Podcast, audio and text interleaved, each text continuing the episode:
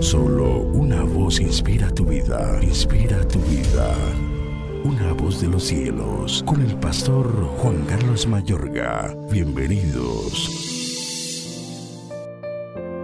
Con frecuencia se busca el gozo y la paz en los lugares equivocados. Se piensa que el dinero, las posesiones o el éxito serán la respuesta, pero no son más que ilusiones e ídolos. Según Jesús en su Sermón del Monte, cuando inicia con las bienaventuranzas, la felicidad genuina no proviene de las cosas que sugiere la sociedad, no viene de la fama, la belleza, la prosperidad ni las posesiones. No tiene que ver con los sentimientos, las posesiones ni aún con las acciones que realicemos. Ahí es que ser bienaventurados, es decir, los bendecidos, afortunados, felices, los receptores privilegiados del favor de Dios. En otras palabras, ser felices, envidiables y espiritualmente prósperos, es decir, disfrutar de la vida y estar contentos sin importar las condiciones externas. Y el Señor Jesús resalta ocho condiciones espontáneas en la que recibimos el favor y las bendiciones de Dios como son estar siempre espiritualmente desesperado por Dios. Bienaventurados los pobres en espíritu, dice el Señor. La palabra pobres significa mendigar, depender de otros para el sustento. Aquí implica ser rebajados o debilitados para estar en la posición de comprender la necesidad de depender de Jesús. Podríamos decirlo así, somos bendecidos al estar en un punto límite. Los pobres en espíritu son bendecidos porque a través de lo que Jesús ha venido a lograr, el reino de los cielos les pertenece. En segundo lugar, lamenta tu condición.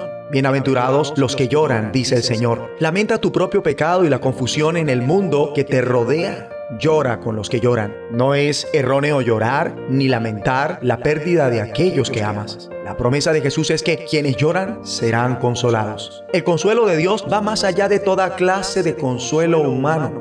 En tercer lugar, estar contento con quien eres. Bienaventurados los mansos, dice el Señor. La palabra para manso significa amable, considerado, modesto. Implica mostrar amabilidad y amor por los demás. Es lo opuesto a la arrogancia y la búsqueda egoísta. Significa ser quebrantados, no en el sentido de un vidrio quebrado, destrozado, sino en la forma en que se quiebra la voluntad de un caballo. Domesticar, poner la fuerza bajo control. Por medio de Jesús, los mansos son bendecidos, recibirán la tierra como herencia. Para decirlo de otro modo, eres bendecido cuando estás contento con quien eres, ni más ni menos.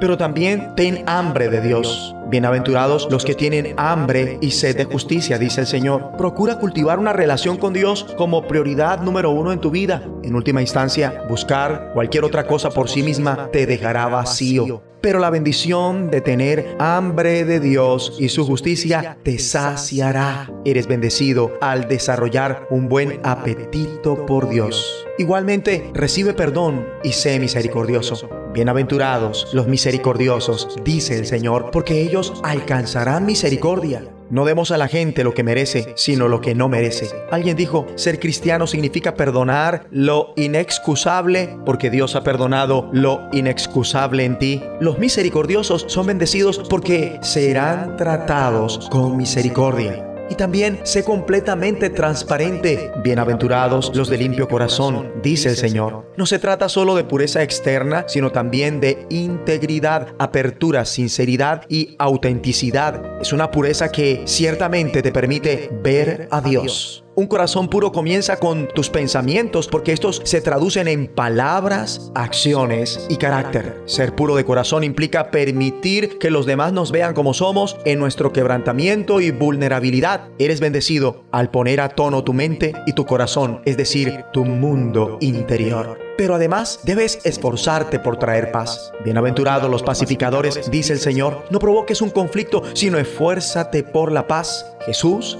el Hijo de Dios, vino para lograr la paz en la cruz y concedértela. Benditos son los pacificadores porque serán llamados hijos de Dios. Eres bendecido al mostrar a la gente la manera de cooperar en vez de competir o luchar. Aleluya. Y por último, no esperes nada a cambio excepto persecución. Bienaventurados los que padecen persecución por causa de la justicia, dice el Señor. Como respuesta, no aguardes otra cosa del mundo excepto críticas. Dios está con la iglesia perseguida. El reino de los cielos les pertenece. Experimentas bendición cuando tu compromiso con Dios provoca persecución. Gloria a Dios. Oremos. Dios Padre, ayúdame este año a vivir según las ocho condiciones espontáneas en las que recibimos tu favor y bendiciones.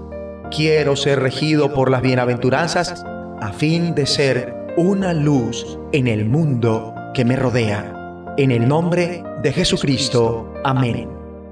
Una voz de los cielos, escúchanos, será de bendición para tu vida. bendición para tu vida.